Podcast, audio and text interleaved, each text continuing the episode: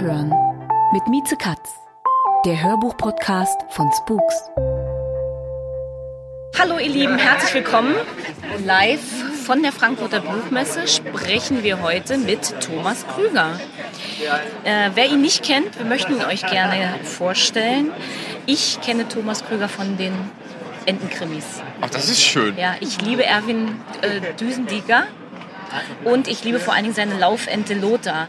Bis ich äh, Erwin Mord und Ente gelesen habe, wusste ich, ich und ich habe ein paar Jahre auf dem Land gelebt, ich wusste überhaupt nicht, dass es Lauf- und Ermittlungsenten überhaupt gibt. Ich wusste es auch nicht, bis ich anfing zu recherchieren. Und dann, äh, komischerweise habe ich das so rausgefunden. Okay, bitte, bitte nimm mich mit. Wie bist du auf die Laufente gekommen? Die Laufente ist eine Blitzentwicklung äh, in meinem Gehirn gewesen.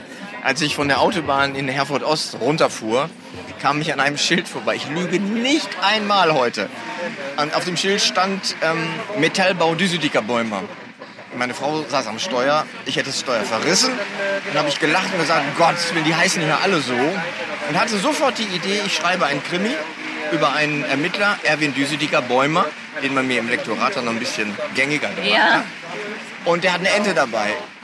Die Ente kam aus meinen langjährigen Erfahrungen mit Donald Duck oder Donald Duck. Donald Duck natürlich. Donald Duck, Donald Duck. Weil die Laufente, letztlich ist Donald Duck eine Laufente. Das ist gut. Also wir bekommen hier wertvolles Hintergrundwissen mal wieder Muss vermittelt. man wissen. Ja, aber der Ja. ist ja eh der King of Hintergrund, weil wir kennen uns ja von ganz früher. Du hast ja eigentlich die Hörbuch, die Audiobook-Entwicklung von ganz Anfang an mitbekommen und das auch in allen Formaten, in allen Kunstformen. Äh, konntest du da immer so überspringen äh, oder wie hat sich das entwickelt? Also vom klassischen Hörbuch zum Audiostream, zum Buchschreiber, zum Labelmenschen, also du bist ja mehrere Öltanks sozusagen im Laufe der Jahre. Ja, ich kann nicht Nein sagen. Ach so, okay.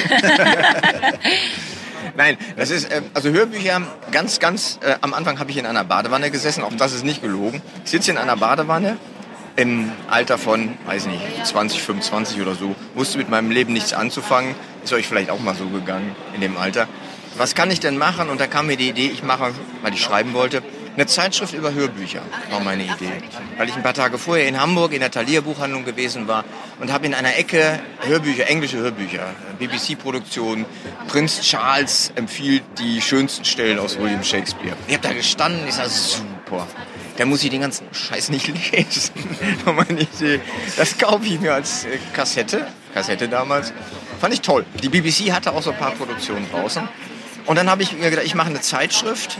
Nee, ich wollte zunächst einen Hörbuchladen machen. Einen Laden, in dem ich Hörbücher verkaufe. Habe ein bisschen recherchiert. Das Internet fing gerade an damals. Fand raus, ich wäre der Zweite gewesen, nicht der Erste. Es gab in Darmstadt eine Buchhandlung nur für Hörbücher. Habe ich den angerufen. Äh, Jörg Becker hieß der. Und der war sehr nett. Hm, Erst gefragt, wo, wo wohnst du denn? Köln. Dann ist das keine Konkurrenz. Fand ich total nett von ihm. Ich nach Darmstadt gefahren, hab mir den Laden angeguckt und dachte, Scheiße, das wird jetzt schwierig. Ähm, also das nennt man dann, glaube ich, D-Lage oder E-Lage, also im Business. Der hatte seinen Laden, da kam nie ein Kunde rein. Aber er wollte was machen. Die, die Idee, die ich dann aufgegriffen habe, war, wir machen eine Hörbuchzeitschrift. Fand ich noch besser. Schreiben, na, das noch besser. Haben wir eine Hörbuchzeitschrift gemacht, die ist dann pünktlich erschienen zur Buchmesse 1996 oder 97. Ähm, ich habe diese Zeitschrift erst gesehen, als Jörg Becker die mitbrachte. Ich kam zur Messe, Christoph Mann war damals beim Hörverlag noch Vertriebschef und wir hatten das angekündigt und er freute sich. Und dann kam Jörg Becker mit der Zeitschrift um die Ecke. Die hatte er im Copyshop ähm, kopiert. Vervielfältigt. Vervielfältigt, alles schwarz-weiß. Und dann mit dem Tacker so 1, 2, 3. Ah. Und er hatte so einen Start von Zeitschrift dabei. Ich dachte, oh Gott, das war's jetzt. Ja, Christoph Mann ist sehr nett zu uns gewesen. Und das Kapitel Hörbuchzeitschrift hat sich dann sehr schnell erledigt. Erledigt. Ja. Hättest du damals äh, dir denken können, dass Hörbuch mal so ein wichtiger Teil deines Lebens wird? Ähm, nee, nicht. Tatsächlich nicht. Für mich war der Einstieg ins Hörbuchgeschäft, ähm, wie komme ich dann irgendwie in dieses Lektorats, äh, Feuilleton, Kritiker, Schreiberwesen rein? Alle Türen zu, äh, an allen Türen stehen so, mm, ne, brauche ich nicht. Äh, und äh, bin ich der, der durchsetzungsfähigste, also bin ich immer so weitergegangen, habe geguckt. Ja, und dann habe ich in Köln relativ schnell ja den äh, legendären Karl-Heinz Pütz kennengelernt. Äh, auch das ist mittlerweile in der ganzen Genese Frühzeit. Äh, bist du sozusagen von einer Dynamik getrieben worden oder musstest du Sachen durchsetzen? Also, äh, oder ging es immer so weiter? Es, es, war so, also mein Gefühl damals war, ähm, es gab ein unglaublich großes Interesse vieler später dann Beteiligter an diesem Thema Hörbuch. Die Buchbranche selber hat das nicht so ernst genommen, aber als wir dann, ich habe dann noch eine Zeitschrift gegründet, nicht mit Jörg Becker, sondern mit ähm, anderen Verrückten. Ähm, was ich festgestellt habe, man stellt sich irgendwo beim WDR oder beim Südwestrundfunk oder beim hessischen Rundfunk, beim hessischen Rundfunk, beim norddeutschen Rundfunk vor und sagt, wir machen was zu Hörspielen, Hörbüchern, waren die total begeistert. Hörspiel, ganz wichtige Kunstform, also in den Redaktionen mit viel Geld ausgestattet, wird Hörspiel gemacht. Die Öffentlichkeitswahrnehmung des Hörspiels war damals fast null. Die haben große mhm. Hörspiele gemacht, aber das lief irgendwie auf WDR 3 um 0.15 Uhr und dann hörten drei Leute zu, die kannte man auch noch. Ähm, jetzt kommt jemand und sagt, lass uns doch eine Zeitschrift darüber machen. Und jetzt könnte man vielleicht diese Hörspiele auch auf CD veröffentlichen. Das fanden die Sender gut, nicht, nicht ganz nur gut, aber nee, kann man ja mal versuchen ich, man konnte viele Türen aufmachen oder einrennen, die waren schon angelehnt. Ja, und dann kamen halt Leute wie ähm, der legendäre Karl-Heinz Pütz, der bei BMG Musik machte. Der BMG, den Musikmachern ging es noch gut, aber es ging schon nicht mehr so gut, wie es hätte sein sollen. Die Zahlen gingen nach unten, Raubkopien kamen auf, das Internet deutete sich an. Und dann kommt er mit einer Idee, lass uns Hörbücher machen hat mit Leuten zu tun, wie Thomas Stein damals. Sie haben ihn machen lassen. Also Karl-Heinz Pütz durfte dann Hörbücher machen. Dann wurde in Köln ähm, damals BMG Wort gegründet und meine Erfahrungen waren die, die ersten Jahre. Ich bin jeden Morgen in den Laden reingegangen, habe gedacht, okay, heute kommt der liebe Gott und schleudert den Blitz auf uns, dann sind wir weg. Der liebe Gott schleuderte Blitze, aber er schleuderte sie nicht auf uns, sondern auf die Kollegen von der BMG wo eine Abteilung nach der anderen geschlossen wurde, weil irgendein Act nicht funktionierte, weil Deutschland sucht den Superstar dann doch nicht verkaufte. Und wir saßen da mit unseren bescheidenen Verkaufszahlen, die überhaupt nichts zu tun hatten mit den, was weiß ich, 10.000, 100.000er Verkäufen von Musikacts. Aber wir hatten mehr Produkte. Wir hatten viele Produkte. Und der Verkauf war so stabil. Also ich habe nie einen richtigen Bestseller erlebt. Also nicht so einen richtigen. Das kam dann nach mir. Aber es ist so gewesen, dass die, wenn sie sich die Zahlen angeguckt hat, haben sie gesagt, nee, okay, dann machen wir weiter. Lohnt sich. Das heißt, du kommst quasi von hinter den Kulissen, mhm. bevor du selber angefangen hast zu schreiben und deine mhm. eigenen Bücher auch zu Hörbüchern genau. wurden. Genau. Deine Entenkrimis äh, werden ja alle gelesen von Dietmar Bär. Genau. Ähm, wie kam es denn zu der Zusammenarbeit? Das Schöne an diesem Job, den ich dann äh, Ende der Anfang des 2000er Imperiums anfing, war, man lernte die ja kennen, die Schauspieler. Also mit Dietmar Bär hatten wir, die, glaube die erste Aufnahme sogar gemacht. Äh, Arno Steffen, der die Musik für die äh, Köln-Tatorte macht, der sagt, er könnte aber mit dem Dietmar was machen. Und dann haben wir den Dietmar gefragt. Man kann ja mal was mit dem Dietmar machen. Genau. Und der Dietmar so ein Buch vorlesen. Das ist ja vielleicht ganz lustig. Es ist wirklich sehr lustig gewesen. Es ging so. Und der Dietmar hat damals Mo, Mo Hader, war das, glaube ich, den ersten Titel, der Vogelmann, Vogelfrau, ich weiß es nicht mehr. Hat er auch gut gemacht. Stellte dann im Studio fest, wir haben uns dann kennengelernt. Wir hatten noch einen großen Fehler gemacht, ich darf das erzählen. Weil wir doof waren, haben wir im Katalog Joachim Behrendt drin stehen gehabt als Sprecher. Ähm, und oh. irgendwie fiel dann auf, äh, das ist doch der andere. ah, das merkt ja keiner. Das merkt ja keiner. Das ist ja nur für den Buchhandel. Ich komme ins Studio bei Arne Steffen, Dietmar steht da so. Na? Ja, ist schön, dass wir ein Hörbuch machen, aber eigentlich wollte er mich ja gar nicht. Schwitze. Äh, geistesgegenwärtig und das war, tatsächlich wollten wir Dietmar Bär haben, wir waren nur zu doof gewesen. Nein, wir wollten nicht, wir waren zu doof. Wir haben deinen Kollegen auch gar nicht gefragt. Hatten wir auch nicht. Das hatte er dann auch raus ausüber. Er hätte den Jochen gleich angerufen. Äh, die wollen mich gar nicht, die wollen dich. Aber mich hat aber keiner gefragt.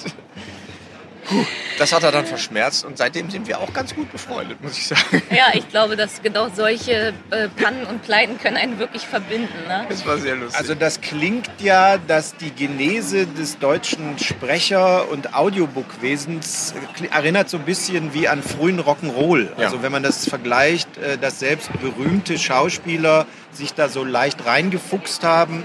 Aber das ist auch eine Entwicklung, die sich, glaube ich, in den letzten 15 Jahren sehr professionalisiert ja. hat. Ne?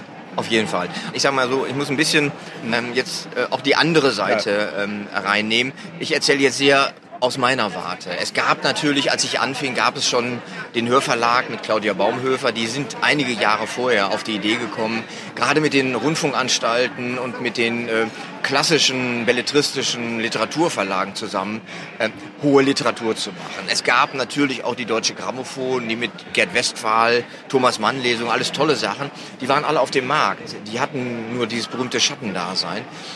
Claudia Baumhöfer mit dem Hörverlag ist damals tatsächlich hingegangen und hat das öffentlichkeitswirksamer gemacht. Und das ist dann etwas, wo Pütz und die BMG sich letztlich auch reingefummelt haben. Bei uns war sehr viel Rock'n'Roll. Ich glaube, bei Claudia Baumhöfer nicht ganz so viel Rock'n'Roll. Aber dann später auch Rock'n'Roll. Man kommt nicht drum rum. Hast du äh, mal selber gelesen? Hast du mal gedacht, dass du deine Bücher selber lesen möchtest? Solche Ideen habe ich manchmal. Dann hat man einen Text und den will dann keiner ähm, dann setze ich mich halt verdammt noch mal ins Studio und lese den selbst. Macht mir auch viel Spaß. Aber ich weiß, dass mir die Stimme, also die prägnante Stimme dafür fehlt. Das finde ich so interessant. Christian Brückner beispielsweise.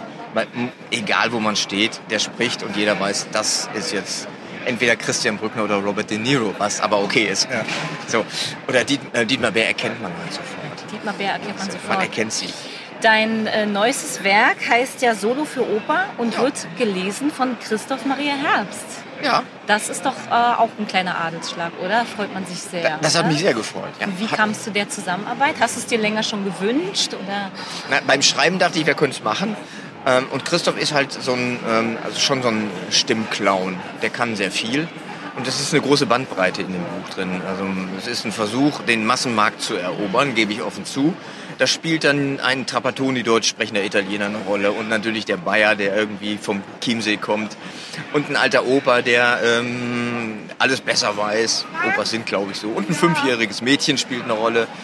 Ähm, also du kannst die ganze Stimmlage durchgehen und da ist Christoph einer derjenigen, die das am allerbesten können. Hast du da ganz gezielt nach jemandem gesucht, der all diese unterschiedlichen Stimmen dir geben kann? Ich habe gehofft, dass Christoph es macht.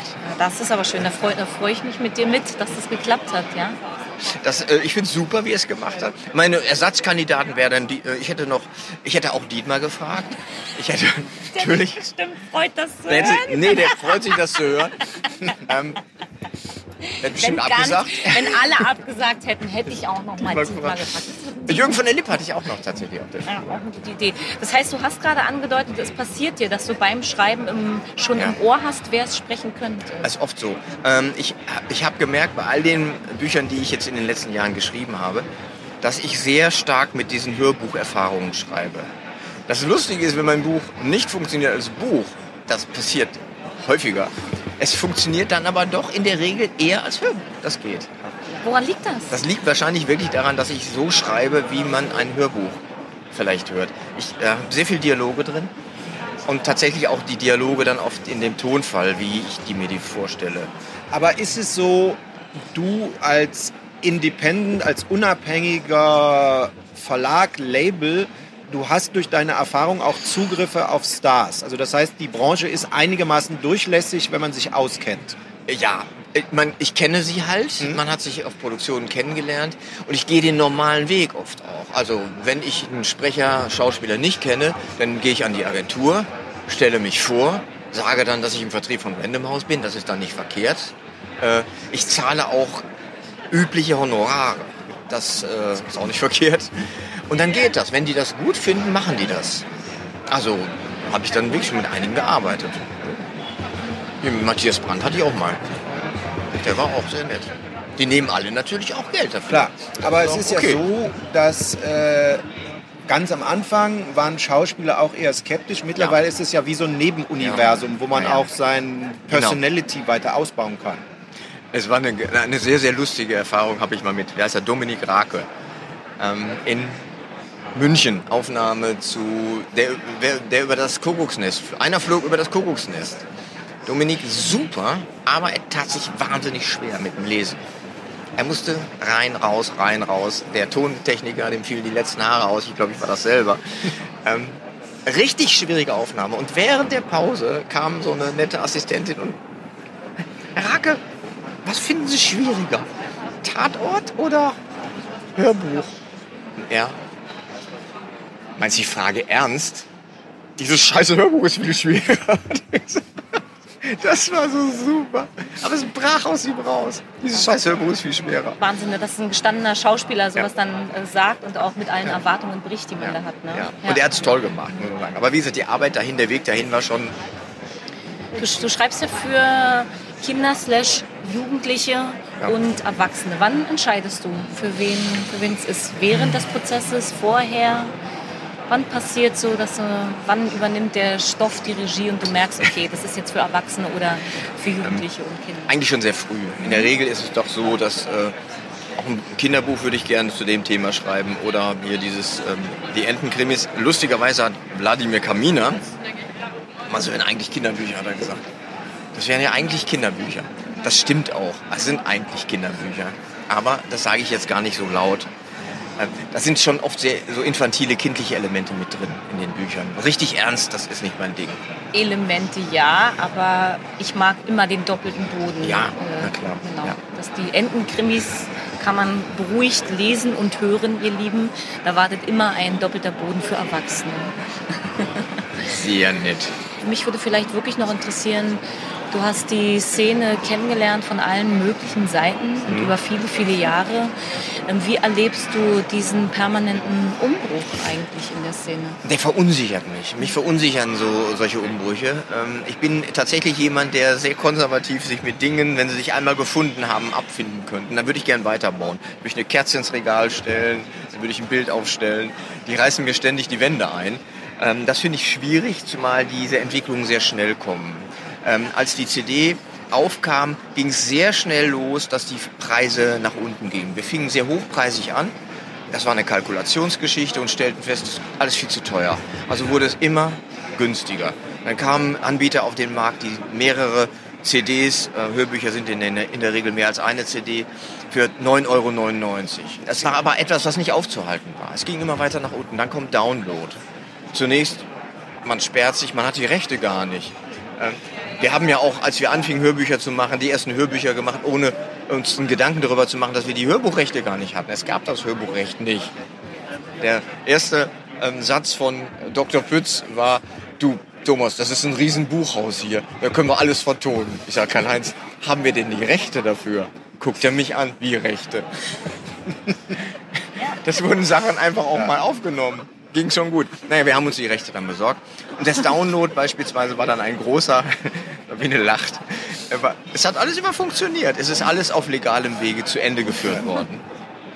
Ähm, dann kommt Download. Ich weiß noch, damals haben sie sich bei Random House überlegt, was ich letztlich auch begrüßt hätte, es selber zu machen. Also Audible gehörte eine Zeit lang zu Random House. Es ist dann outgesourced worden oder abgegeben worden. Man beschränkt sich aufs Kerngeschäft, wo ich schon dachte, ihr gebt gerade einen großen Teil eures zukünftigen Kerngeschäfts aus der Hand. War dann auch so. Jetzt steht die Download-Branche vor diesem Streaming-Umbruch. Ähm, weiß auch keiner damit umzugehen. Ich beispielsweise habe in meinem eigenen Verlag eine ganze Reihe von Büchern, die darf ich gar nicht im Streaming anbieten. Ich bin noch froh, merke aber den Druck, der kommt von Kunden, auch von Verlagen, Anbietern, die sagen, ey, Terry Pratchett nicht im Streaming, warum nicht? Auch von Leuten wie uns. Unser äh, Podcast beschäftigt sich vor allen Dingen mit Hörbüchern, die endlich Ja. auch zum Teil im Stream Ja. sind. Diogenes geht in den Stream und viele Fans jubeln. Ja. Ja. Also, aber ich verstehe absolut diesen Spagat und auch äh, dein Gefühl zu sagen, wieso, es war doch alles in Ordnung und wie, äh, und, und auch wie du sagst, die technische Entwicklung eilt auch den, der rechte Sortierung und der fairen Entwertung voraus. Und das ist sicherlich in der Musik ganz genauso. Genau. Und da, auch da muss der Dialog sinnvoll weitergeführt werden. Ja? Vielleicht noch, darf ich Ja. dich zwar, ich noch einen Blick zurück, bevor wir nach vorne schauen. Ja, Ähm, du hast schon ein paar Highlights genannt. Möchtest du noch ein Highlight mit uns teilen? Jemand, äh, einen Sprecher, eine Produktion, äh, die dich überrascht hat, äh, die dir lange, lange im Gedächtnis geblieben ist? Eine Produktion, die vielleicht auch oft und lange nachwirkt, auch wenn der Rekordknopf schon nicht mehr gedrückt wird. also von meinen eigenen Geschichten, die ich aufgenommen habe. Ich, ich habe sehr, sehr gerne mit Katharina Thalbach gearbeitet. Kathi ist echt ein Schätzchen. Kathi kommt ins Studio und ist sofort die Mutter der Kompanie, die da aus fünf Leuten besteht, hat Erbsensuppe dabei oder was anderes, was wir dann in der Pause gegessen haben. Sie kam manchmal zu spät, aber sie war immer super drauf. Sie hat das gerockt. Und sie ist eine, die einen Text wirklich riechen kann. Ich habe mal eine Aufnahme mit ihr gemacht. Es war eine, eine ganz fürchterliche Geschichte, die Kathi aus Professionalität zu Ende geführt hat. Es ging um, weiß ich nicht, 20, gefühlt 20 Rollen, die da in schneller Folge wechselten. Den Text fand sie richtig doof. Kann ich verstehen. Sie hat reingeguckt, gesagt, okay, das mache ich, aber sie hat sich den nicht durchgelesen. Und dann setzte sich ins Studio und liest. Und ich verfolge das. Ich hatte den gelesen. Und ich hatte mir angemerkt, welche Rolle gerade spricht. Die hat nicht einmal daneben geschossen. Die riecht, wer kommt. Und muss nicht, oh nee, ach, das war der gar nicht. Das war ja gar nicht der alte Mann, das war das junge Kind. Nein, die hatte immer den richtigen Sprecher. Das ist echt, das ist Begabung oder Genie von mir aus. Kathi ist schon ganz groß. Dann, wenn du möchtest, jetzt der Blick nach vorne. Worauf freust du dich? Was kommt in den nächsten Wochen und Monaten? Äh, Wohin und wozu würdest du unsere Abhörerinnen und Abhörer gerne einladen? Also bei mir selber kommt gar nicht so viel. Ich muss erst mal was Neues schreiben. Ähm, wenn wir über Streaming sprechen oder über Streaming gesprochen, ich freue mich, ich würde mich freuen, wenn ich Terry Pratchett demnächst im Streaming auch anbieten kann. Schafft dieser Technologiefluss, der schneller werdende, auch neue Kunstformen? Also dass sozusagen die Technologie treibt uns, darum müssen wir gucken, dass wir die entsprechende Kunst dafür machen oder läuft es nach wie vor umgekehrt? Ich glaube schon, dass die, dass die Kunstform, also durch die, die, die Tatsache, dass diese Aufnahmetechniken so entwickelt sind, äh, merke ich, dass was am Anfang feststand wie das Amen in der Kirche. Also es kann nur verkaufen, wenn wir einen Roman, bei Audible beispielsweise, ungekürzt in, ähm, in Produktion geben. Das ist von einem bekannten Sprecher gesprochen, äh, ein vorgelesenes Buch. Hörspiele haben sich oft schwerer getan, anfangs zumindest, als die inszenierten Formen. Jetzt kommen inszenierte Formen dazu, weil der Umgang mit dem Medium viel einfacher geworden ist und viel professioneller auch. Jetzt gehen sogar die Portale hin und äh, aus, bezahlen aus eigener Tasche die Kosten für eine in, durchinszenierte lange äh, Hörspielfassung eines 500-Seiten-Romans. Das war früher beispielsweise reines Ding für den öffentlich-rechtlichen Rundfunk. Man war froh, wenn die, äh, wenn die Rundfunkkohle dafür verbrannt wurde. Äh, mittlerweile äh, ist das ein Finanzierungsding. Und ich habe auch schon überlegt, ob ich ein Hörspiel, ob ich mich mal an ein Hörspiel wage. Ich stehe kurz davor. Das ihr ist meine Lieben, Herausforderung. Es bleibt spannend im Kosmos von Thomas Krüger. Wenn ihr Lust habt, dann lest mal rein, aber hört natürlich auch vor allem rein in die Entenkrimis oder in andere Veröffentlichungen, zum Beispiel ganz aktuell ins Solo für Oper, gelesen von Christoph Maria Herbst. Wir haben super gerne mit dir gequatscht und freuen uns auf ein Wiedersehen und Wiederhören. Vielen Dank, lieber Thomas Krüger. Vielen Dank an euch. Das war Abhören mit Mieze Katz, der Hörbuch-Podcast von Spooks.